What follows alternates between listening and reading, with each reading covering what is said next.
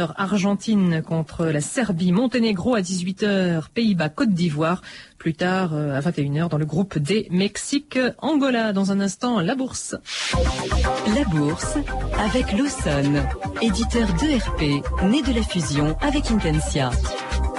Et la tendance est à la hausse, Antoine Verlin. Eh bien oui, Claire, soulagé par le contenu du livre beige de la Fed et par les récents propos de son président Ben Bernanke concernant les risques inflationnistes américains, eh bien les investisseurs espèrent désormais que la Banque centrale des États-Unis se contentera d'une dernière hausse des taux le 29 juin avant d'entreprendre une pause monétaire. Dans ce contexte, eh bien le CAC 40 poursuit sa reprise, mais quand même avec beaucoup moins d'entrain que ce matin puisqu'il ne gagne plus que 0,51% à 4748 points dans un volume d'affaires relativement étoffé. Déjà plus de 4 milliards d'euros ont été négociés. Sur le marché des devises, la perspective d'une pause des taux d'une pause sur les taux américains eh bien pèse sur le dollar et l'euro reprend 0,40% à 1,2659. Enfin concernant les marchés de l'or à Londres au premier fixing, l'once s'apprécie de 12 dollars à 581,50. À Paris, le lingot est à 14 500, le Napoléon à 85,50 et puis concernant ADP, cette son introduction aujourd'hui, eh bien le titre progresse de 6,59% à 46,73 euros.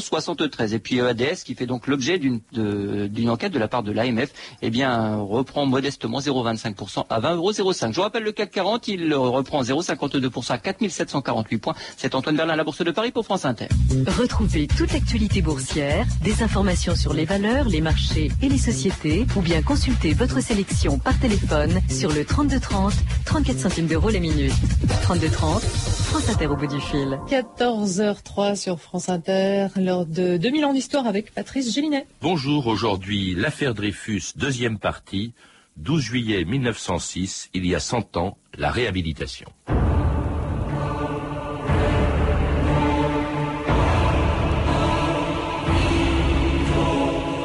Le mensonge a ceci contre lui qu'il ne peut pas durer toujours, tandis que la vérité a l'éternité pour elle. Émile Zola.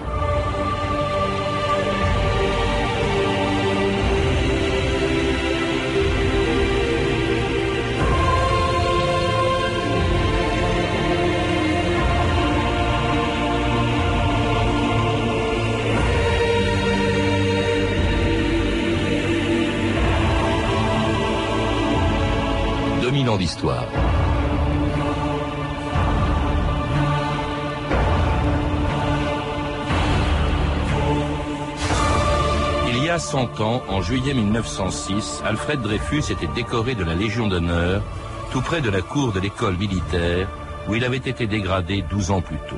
12 ans pendant lesquels il avait été accusé, calomnié, enfermé au bagne avant que soit reconnue son innocence. 12 ans aussi pendant lesquels les Français se sont divisés comme ils l'ont rarement été dans leur histoire.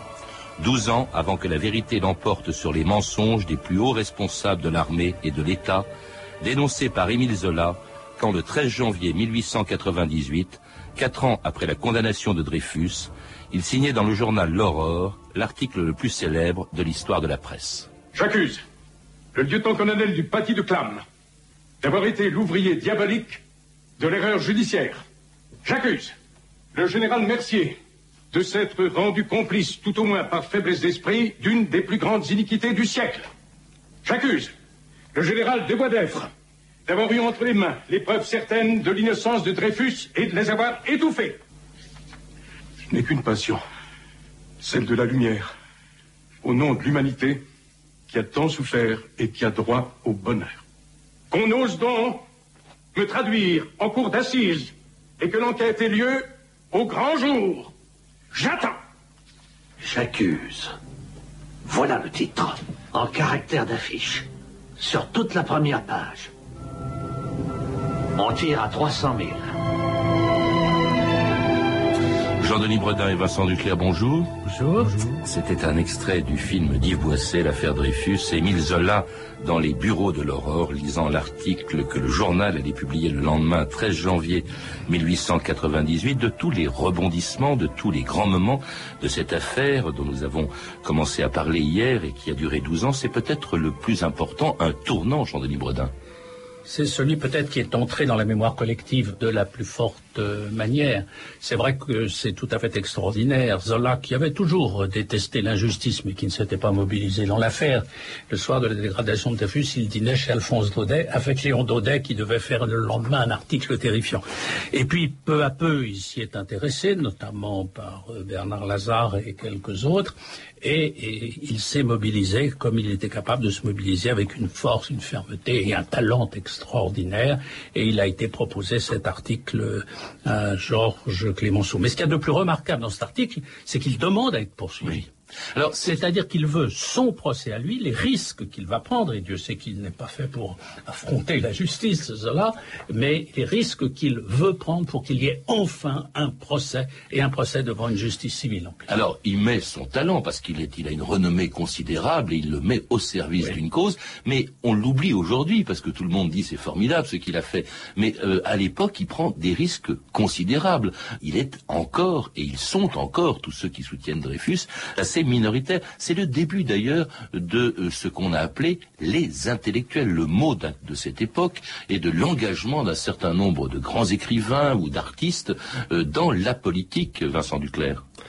Effectivement, le, lendemain de, l'apparition de Jacques, le 14 janvier, euh, dans le journal Le Siècle et dans l'Aurore, apparaissent donc des, signataires prestigieux, bien sûr Émile Zola, Anatole France, Émile Duclos, le directeur de l'Institut Pasteur, une série de, jeunes agrégés. Euh, et c'est vrai que cette mobilisation donc euh, va être euh, dénommée par Clémenceau dans l'Aurore quelques jours plus tard, là, la pétition des intellectuels. Il parle des intellectuels, d'une collectivité. Je crois que bien sûr nous avons Voltaire, Spinoza, Victor Hugo qui ont été des intellectuels, mais avant, mais je veux dire, ils étaient seuls. Là, on a véritablement une catégorie, une posture. Ce sont finalement des, euh, des, gens euh, qui ont une réputation euh, donc scientifique, artistique, littéraire et qui mettent cette réputation au service de la défense des droits du citoyen. Alors, pas tous, hein, parce que quand même, parmi ces écrivains, ces artistes, il y en a aussi qui prennent parti contre Dreyfus, ce qu'on appellera les anti-Dreyfusards. Alors, du côté de Dreyfus, il y a, avec les Dreyfusards, il y a Jaurès, il y a Peggy, il y a Blum, il y a Proust déjà,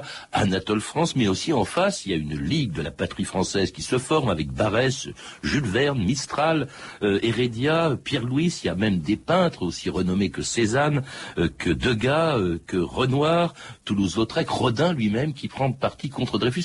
La France se divise et alors elle va se diviser encore plus lorsque se produit quelques jours après l'article de l'Aurore ce procès que Zola voulait, vous l'avez dit, qu'il souhaitait et qui se produit donc qui s'ouvre le 7 février 1898 dans une atmosphère très tendue.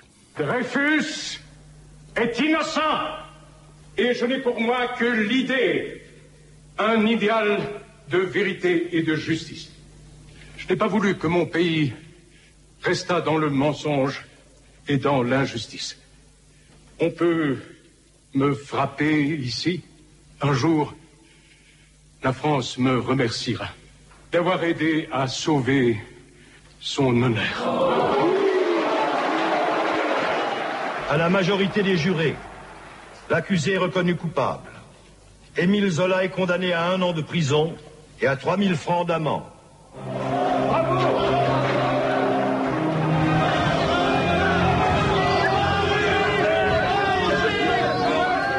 Ce procès de, Zola a été aussi un grand moment de l'affaire, quelques jours après son, article de l'Aurore, condamné quand même. Certes, la peine n'est pas lourde, bien sûr, mais enfin, elle était très symbolique, Jean-Denis Bredin. Et Zola subira quelque chose que beaucoup de gens ont oublié aujourd'hui. Il sera obligé, sur le conseil de quelques amis, de quitter la France, mhm. d'aller à Londres. Il connaissait pas Londres, il parlait pas l'anglais, de se réfugier sous un faux nom. C'est quand même un grand courage d'intellectuel. Il est vrai qu'il avait été toute sa vie très courageux. Et puis d'attendre d'attendre et il aura, à ce moment-là, il pourra penser qu'il avait sacrifié sa vie, en tout cas sa carrière. Il rentrera dans les événements que nous verrons ensuite. Alors d'attendre, il va attendre, il faudra attendre longtemps, parce que s'il mobilise l'opinion, si les partisans de Dreyfus, les Dreyfusards qui veulent une révision du procès euh, sont de plus en plus nombreux, ben, rien n'avance parce que aucune preuve de l'innocence de, de, Dreyfus n'a été apportée euh, encore, Vincent Duclerc. En fait, l'affaire patine, même si l'opinion est de plus en plus mobilisée en faveur de Dreyfus. Oui, l'affaire patine, euh, je veux dire, les, les choses commencent à grandir. Il faut peut-être dire simplement simplement qu'à l'étranger, il y a une mobilisation extraordinaire. Pour Émile Zola, pour Alfred Dreyfus. Donc ça, c'est un point capital. Hein. La France est de plus en plus isolée dans une espèce de, repli nationaliste. Et le deuxième point, c'est que le procès Zola, qui était un procès, euh, je veux dire, ouvert, a permis de, révéler toute une série d'éléments, et notamment l'état-major, des responsables de l'état-major vont au procès Zola dire qu'il y a une preuve écrasante de la culpabilité de Dreyfus.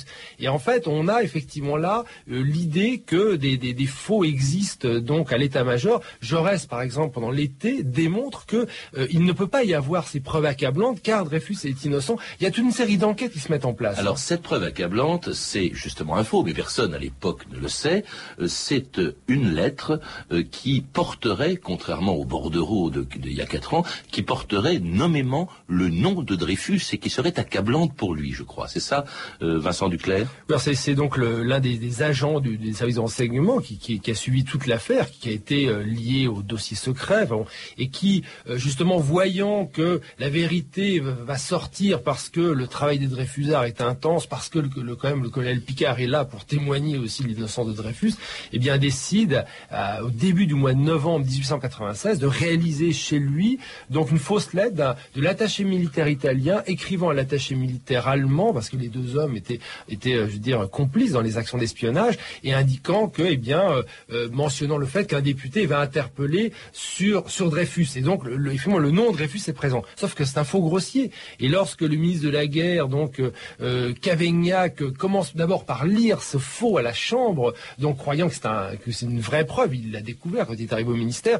Eh bien, son, son officier d'ordonnance euh, examine euh, l'original, découvre qu'on a affaire à un faux, parce qu'en fait, c'est, deux, deux morceaux de vraies lettres, et puis au centre, eh bien, c'est un, c'est un faux document copié sur un papier qui n'est même pas équivalent au papier de la lettre originale. On se dans l'affaire Clickstream. Oui, oui, alors ça, effectivement, c'est enfin, disons oui. Tout cas, surtout, enfin, c'est là où on voit que c'est un des éléments d'une énorme conspiration. Et en fait, donc, le, le, ministre qui est relativement légaliste, hein, qui, quand même ne veut pas que son action soit entachée par, effectivement, la production de faux, convoque euh, donc le, commandant Henri, le lieutenant-colonel Henri, qui a fait des aveux et il reconnaît qu'il a écrit euh, ce faux document. Et Henri est arrêté donc le 31 août euh, au Mont-Valérien. Il va se suicider. Alors là, évidemment, scandale énorme. Voilà que, effectivement, on se rend compte que c'est sur un faux et peut-être sur d'autres faux qu'a été accusé Dreyfus en, 1894. Ça ne désarme pas d'ailleurs euh, l'agressivité des anti-Dreyfusards. Maurras, par exemple, euh, alors que Henri a avoué qu'il avait écrit un faux avant de se suicider, euh, eh bien Maurras dit oui, mais il est merveilleux ce Henri, c'est un faux patriotique. Et c'est fabuleux parce qu'on s'enferme dans les deux camps dans ces certitudes. Et se lance une immense souscription pour la veuve du colonel Henri, dans lequel chacun vient, vient donner de l'argent en affirmant euh, son antisémitisme, l'un dit pour retirer un juif, l'autre pour les découper, l'autre pour les exiler. Je veux dire au contraire, on va en faire en fait, Henri a été sacrifié par les Juifs. Ça va être la thèse de, de Maurras, mais pas seulement de Maurras. L'action française, de l'action française. Euh, il a été sacrifié par les Juifs et il faut défendre la mémoire d'Henri. Alors, cela, cela, dit, malgré Maurras, hein, euh, il est évident que la révision du procès semble absolument, inévitable. absolument inévitable. Et là, euh, brusquement, euh, eh bien, on va apprendre euh, au capitaine Dreyfus, dont on n'a pas parlé nous-mêmes, parce que pendant quatre ans, plus personne n'y pense. D'ailleurs, Dreyfus lui-même dans son île du diable, il y est depuis quatre ans, n'est au courant de rien de ce qui se passe en France, Vincent Duclerc. Il courant de rien, notamment, et ça c'est un point important, c'est qu'il lui est interdit de parler à ses gardiens. C'est un homme qui pendant quatre ans ne va pas parler. Donc il faut, ça permet aussi aux auditeurs de se rendre compte des processus de déshumanisation qu'il subit sur l'île du diable. Il est aussi, donc à partir de novembre 96, mis euh, pendant plusieurs mois la nuit au fer, c'est la torture de la double boucle. Et de ce point de vue-là, il faut effectivement insister sur cette capacité de résistance du capitaine Dreyfus au bagne. Et un calvaire qui va s'arrêter lorsque le 15 novembre 1898, eh bien Dreyfus reçoit des nouvelles de son affaire. Capitaine, j'ai une communication officielle à vous faire. Veuillez faire connaître immédiatement au capitaine Dreyfus dispositif cassation ainsi conçu. Cassation? La Cour casse et annule le jugement rendu le 22 décembre 1894 contre Alfred Dreyfus par le premier conseil de guerre. Vous vous rendez compte, capitaine? Je n'avais jamais douté de l'armée, de la justice de mon pays. En vertu de cet arrêt, le capitaine Dreyfus cesse d'être soumis au régime déportation, devient simple prévenu, est replacé dans son grade, peut reprendre son uniforme.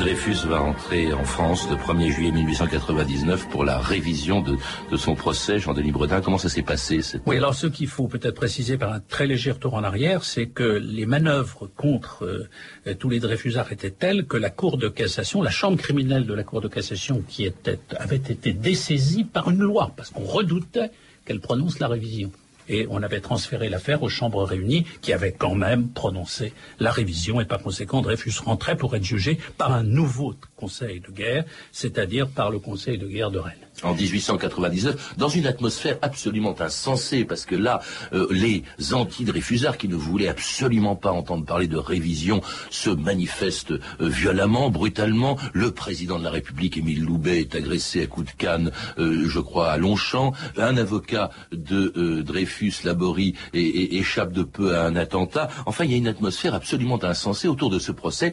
Et alors, un procès... Une atmosphère entièrement passionnelle en même temps. quand on lit tous les articles qui ont été publiés, tous les grands journalistes sont là, tous les hommes politiques ou beaucoup d'hommes politiques viennent, et c'est un procès qui est entièrement passionnel et dans lequel Dreyfus va apparaître tel qu'il était, c'est-à-dire un homme qui à la fois dit la vérité, qui parle peu, qui ne sait pas parler, euh, je vais dire, au-delà de ce qu'il veut dire.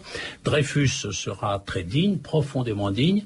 Cet homme qui n'a pas 40 ans, en paraît 60, dont il a souffert euh, à l'île du diable, et le procès se déroule dans des conditions qui vont le conduire à la condamnation. Alors justement, une conclusion de ce deuxième procès dont on attendait beaucoup, la réhabilitation de Dreyfus, l'acquittement de Dreyfus, pas du tout. Qu'est-ce qui se passe? Il est à nouveau condamné à 10 ans de prison avec circonstances atténuantes, ce qui d'ailleurs a fait sourire Dreyfus en disant, enfin sourire s'il pouvait sourire, je vois pas comment est-ce qu'on peut être un traître euh, avec des, des, circonstances atténuantes, et il est quand même condamné. Vincent Duclerc, ça peut paraître étonnant, cette, euh, au, fond, le tribunal militaire récidive en quelque sorte, même si la peine est moins lourde la peine est moins lourde et euh, deux des, sept juges dont le président euh, vote l'acquittement. Je crois que ce qu'il faut bien se rendre compte, c'est qu'à Rennes, c'est vraiment un procès monstrueux. C'est-à-dire que vous avez tous les anciens ministres de la guerre, tous les responsables de l'état-major qui viennent charger Dreyfus de manière mais incroyable. Et en face, le, bon, le, le, Conseil de guerre ne réagit pas. Et c'est un, un, procès qui est tenu par les accusateurs. Et le résultat, quand même, c'est aussi, d'une certaine manière, du, point de vue aussi de ces deux juges qui votent l'acquittement, la volonté de s'opposer à cette raison d'État. Euh, et, mais bien évidemment, surtout à l'étranger et dans une partie de la France, eh bien, euh, c'est un, ce, ce verdict, c'est un véritable scandale. D'où la nécessité absolue de trouver une issue euh, que, que, que, le, que le gouvernement Valdez-Rousseau donc va assumer. L'issue, puisqu'il a 10 ans de prison, il devrait encore en faire de la prison, c'est la grâce. Et là se pose un cas de conscience. Parce que les partisans de Dreyfus, Dreyfus lui-même se dit, mais la grâce, si je l'accepte, ça veut dire qu'au fond, je reconnais ma culpabilité et il accepte quand même. D'autant que ça l'obligeait à retirer le recours en révision qu'il avait formé, qui d'ailleurs n'avait aucune espèce de chance d'aboutir, mais ça l'obligeait à retirer un recours. Et là, il y a eu un vrai drame, c'est que Mathieu Dreyfus, quand il le voit, euh, son frère va le voir et, et il se dit, il ne survivra pas il ne survivra pas. D'abord, s'il repart à l'île du diable, c'est épouvantable. S'il y a une seconde dégradation, n'en parlons pas, il ne la survivra, pas. L'état même physique et mental de Dreyfus ne lui permettait pas. Alors, on le persuadera d'accepter la grâce et il y a une réunion formidable qui se tient chez Miran, qui était à l'époque ministre euh, du Commerce, dans lequel on prendra la décision de le supplier d'accepter sa grâce tout en proclamant son innocence et tout en continuant, bien entendu, son combat pour la proclamation de son innocence. Alors il est gracié, il est libéré, il est enfin libre après tant d'années de, prison, mais il n'est toujours pas réhabilité et il faudra attendre sept ans hein, pour que le 12 juillet 1906, il y a 100 ans, eh bien la Cour de cassation casse le verdict de la Cour de Rennes du procès de 1899 et réhabilite Dreyfus qui le 20 juillet euh, recevait la Légion d'honneur à l'école militaire à l'endroit même ou à côté de l'endroit où il avait été dégradé en 1894. On écoute Dreyfus, Alfred Dreyfus lui-même en 1912, six ans après cette réhabilitation et parlant de ce 20 juillet 1906. 20 juillet 1906 une belle journée de réparation pour la France et la République. Mon affaire était terminée. Tous ceux qui avaient combattu pour la justice et qui étaient encore parmi les vivants avec sur soi de même la récompense des souffrances endurées pour la vérité, était certain qu'il la trouverait dans la satisfaction intime de conscience et dans l'estime que nos sacrifices l'auraient mérité de la part d'un contemporain. Car ils ne luttèrent pas seulement pour une cause particulière, et qui contribuèrent pour une large part à l'une des heures de relèvement les plus extraordinaires dont le monde était témoin. De ces œuvres qui retentissent jusque dans l'avenir le plus lointain, parce qu'elle aura marqué un tournant dans l'histoire de l'humanité, une étape grandiose vers une ère de progrès immense pour les idées de liberté, de justice et de solidarité sociale. Et c'était Alfred Dreyfus en 1912, le seul enregistrement de sa voix dont on dispose et qui évoquait justement cette réhabilitation il y a 100 ans, en juillet 1906. Pourquoi avoir attendu si longtemps, Vincent Duclerc? Bah, il y a eu des circonstances, effectivement, la grâce, la loi d'amnistie aussi que fait voter Valdec Rousseau, et aussi la ténacité d'un certain de Dreyfusards, dont, dont reste, pour dire on ne pourra jamais progresser dans la démocratie si euh, Dreyfus n'est pas reconnu innocent, si, si, la justice ne passe pas. Et euh, ensuite, euh, le travail de la Cour de cassation lorsqu'elle est saisie. Et là, il faut insister sur le fait que la Cour de cassation savait que en, cassant donc le procès de Rennes, qui était un, un, jugement monstrueux, eh bien, elle allait être attaquée. Donc, elle voulait aussi fonder le droit sur la vérité, d'où une enquête considérable qui aboutit sur un arrêt exceptionnel. Je crois qu'il faut insister sur le fait que l'affaire Dreyfus est une, une monstruosité, c'est la, la, face noire de la République, mais c'est aussi dire une histoire qui se finit bien, qui se finit dans, dans la gloire euh, de, de, la vérité et du droit. Et de ce point de vue-là, il est important de commémorer aujourd'hui ce, cet arrêt, hein, comme va le faire la Cour de cassation le 19 juin, hein, elle organise un grand colloque. Et mais peut-être dernier point, 2006, oui. 2006, bien sûr. Dernier point, eh bien malheureusement, euh, l'État, le gouvernement, le Parlement ne respectent pas cet arrêt, car Dreyfus est réintégré dans l'armée, mais sans ancienneté, sa carrière est brisée et Dreyfus est obligé de quitter l'armée. Réintégré dans l'armée, donc, euh, puis il va la quitter en 1907. Il va y revenir, il faut le rappeler. Vous le rappelez, Vincent Duclerc, dans votre livre, euh, pendant la guerre. Euh, il va être mobilisé pendant la guerre et puis il mourra un peu oublié en, en, en 1935. On n'a plus tellement parlé de, cette affaire Dreyfus pendant longtemps et avant qu'en 1998, les plus hautes autorités de l'État reconnaissent elles-mêmes l'importance de cette affaire Dreyfus à l'occasion du centième anniversaire du J'accuse de Zola. France Inter, Alain Passerelle, le 9 janvier 1998. France Inter. Le 13 janvier 1898, il y aura 100 ans, était publié à la une du journal L'Aurore le fameux J'accuse d'Émile Zola. À sa manière, Jacques Chirac a voulu célébrer ce centenaire par l'intermédiaire d'une lettre, une lettre envoyée aux familles de l'écrivain et du capitaine Dreyfus pour leur témoigner de la reconnaissance de la France envers leurs ancêtres qui ont, dit le chef de l'État, donné tout leur sens aux valeurs de liberté, de dignité et de justice. Un demi-siècle après Vichy, poursuit même Jacques Chirac, nous savons que les forces obscures, l'intolérance, l'injustice peuvent s'insinuer jusqu'au sommet de l'État. Une déclaration qui va évidemment droit au cœur de la petite fille du capitaine Dreyfus. Elle l'a dit à Angélique Boin. Une émotion absolument considérable et la première chose que j'ai pensé, c'est que Dreyfus aurait été immensément heureux d'entendre un président de la République parler de lui de cette façon. Et c'était la petite fille du capitaine Dreyfus en janvier 1998, 100 ans après le fameux article de Zola dans l'Aurore dont nous avons parlé. Dreyfus, on l'a entendu, disait ben, mon affaire est finie.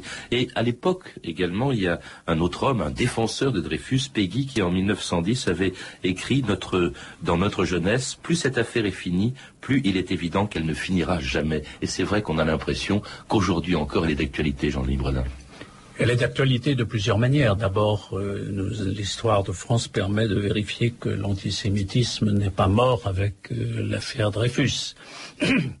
Et dans toutes les périodes. Ce qu'il y a, c'est qu'il est maintenant, quand il est ouvertement proclamé, voilà. il est oui, condamné. Mais quand, attendez, il y a eu des moments de notre histoire dans lesquels il a repris oui. vigueur, et quand Maurras, euh, condamné à la libération, dit c'est la revanche de Dreyfus, euh, il dit ce qu'il veut dire. Par conséquent, il y a l'antisémitisme lui-même, et puis il y a aussi simplement l'injustice. Il y a, permettez-moi de le dire, une relation euh, compliquée de la France avec la justice. Euh, nous n'avons pas une relation simple et nous pensons souvent que l'injustice est supportable pour des raisons d'exception, pour des raisons de circonstances, parce que la raison d'État l'implique, euh, parce que la revanche l'implique ou que sais-je, et par conséquent, l'affaire Dreyfus nous parle toujours. Il y a même une relation étonnante entre la France, les Français et leur histoire. Il y a cette affaire, si on peut l'appeler euh, comme ça, beaucoup plus tard, euh, euh, d'un colonel de, l'armée française qui commandait, je crois, le service historique des armées et qui avait écrit dans un journal des armées l'innocence de Dreyfus et la thèse, généralement admise par les historiens, comme si c'était une thèse, comme si c'était une thèse parmi d'autres. On a l'impression que, ça, ça avait fait grand bruit à l'époque, on a l'impression que franchement, il y a des gens qui sont encore prêts à considérer que Dreyfus était coupable. Non, ça peut-être pas, où il y a toujours des, des, des petits bouts de bouquins ou d'articles qui comparaissent là-dessus, mais c'est pas ça l'essentiel. C'est la mentalité qui a fait qu'il fallait que Dreyfus fût coupable. Et c'est notamment l'idée que nous avions que les tribunaux militaires ne pouvaient pas se tromper. Et nous devons quand même nous souvenir aussi qu'en 1908, Clémenceau, pourtant Dreyfusard euh, convaincu, euh, s'opposera à la disparition des conseils de guerre, parce que l'armée était une valeur sacrée et souvent au-dessus des lois. Alors, heureusement, maintenant, les mentalités ont changé. Vincent Duclerc Oui, et je pense qu'il faut faire absolument œuvre de pédagogie sur la justice. Euh, ce que dit le, le, le, le colonel euh, simplement s'oppose euh, à l'arrêt de la Cour de cassation. Et faire œuvre de pédagogie, c'est de dire, euh, au-delà de cet arrêt, que tout homme, tout citoyen a le droit à la justice. C'est tout à fait fondamental. Et de ce point de vue-là, si on veut aller loin dans cette commémoration de, de l'arrêt de révision, de l'arrêt de réhabilitation, eh bien, moi, je serais favorable à ce que le capitaine Dreyfus entre au Panthéon. Parce que lorsque Dreyfus entra au Panthéon... Zola y est allé, Rappeler, oui. mais, mais c'est aussi euh, un homme de justice, un combat pour la justice qui entrera au Panthéon. Et ça serait effectivement un geste fort pour nos concitoyens de ma part. Merci Jean-Denis Bredin et Vincent Duclerc de nous avoir rappelé cette affaire euh, qui a qui passionne encore les, les, les Français et qui est d'ailleurs euh, largement euh, commémorée en ce moment à l'occasion du centième anniversaire de la réhabilitation de Dreyfus et puis aussi à travers vos livres. Jean-Denis Bredin, vous venez de rééditer deux de vos livres, donc L'affaire et Bernard Lazare sous le titre Dreyfus à Non, 1900. sur, sur Bernard Lazare, il y a un autre livre très remarquable de Philippe Auriol, Oui. dont je tiens à prononcer le nom parce que c'est un livre tout à fait remarquable. Alors votre livre, lui, est édité aux éditions Fayard. Quant à vous, Vincent Duclerc, vous êtes l'auteur de trois livres qui viennent de paraître. Dreyfus est innocent, un très beau livre illustré par de belles photos chez Larousse. Et puis l'affaire Dreyfus aux éditions de la découverte dans la collection Repère. Et enfin une formidable biographie, Alfred Dreyfus, l'honneur d'un patriote aux éditions Fayard. Vous avez également fait éditer la correspondance d'Alfred Dreyfus et de sa femme Lucie dans un livre.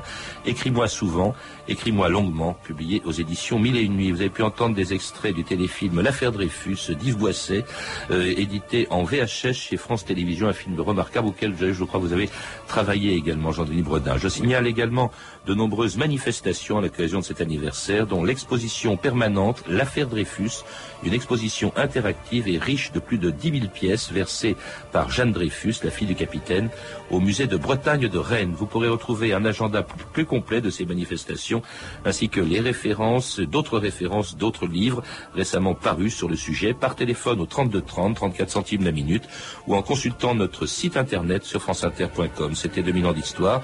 À la technique Pascal Baldassari, documentation Claire Tesser, Claire Destacan et Mathieu Minossi, une réalisation de Anne Kobilac.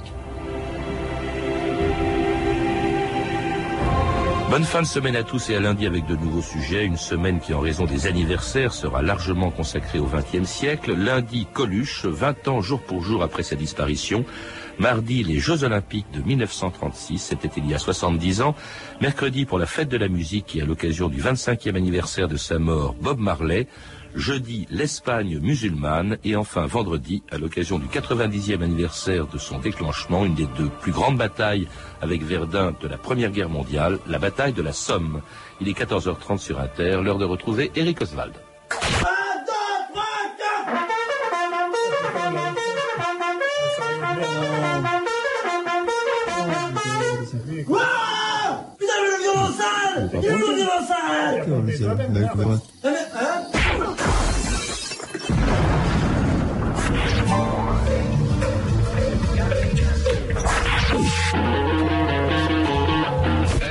Musique. Musique. Music. I need a pound of fat back bro. About now. Musique Express.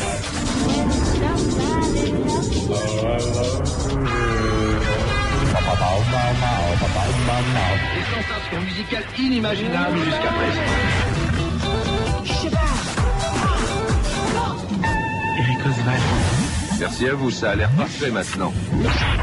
Bonjour, amis de la finesse et de la musique militaire. C'est Musique Express pour 30 minutes dans lesquelles nous écouterons un titre long.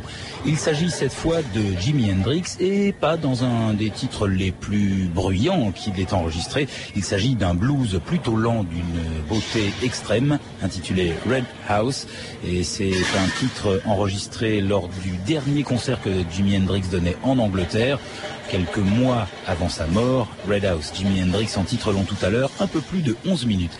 Mais pour commencer, voici un hommage à tous ces ouvriers qui travaillent dans des usines pendant des années et à qui l'on dit, après 20 ans euh, sur place, délocalisation, déplacement, licenciement. Voici Bernard Lavillier.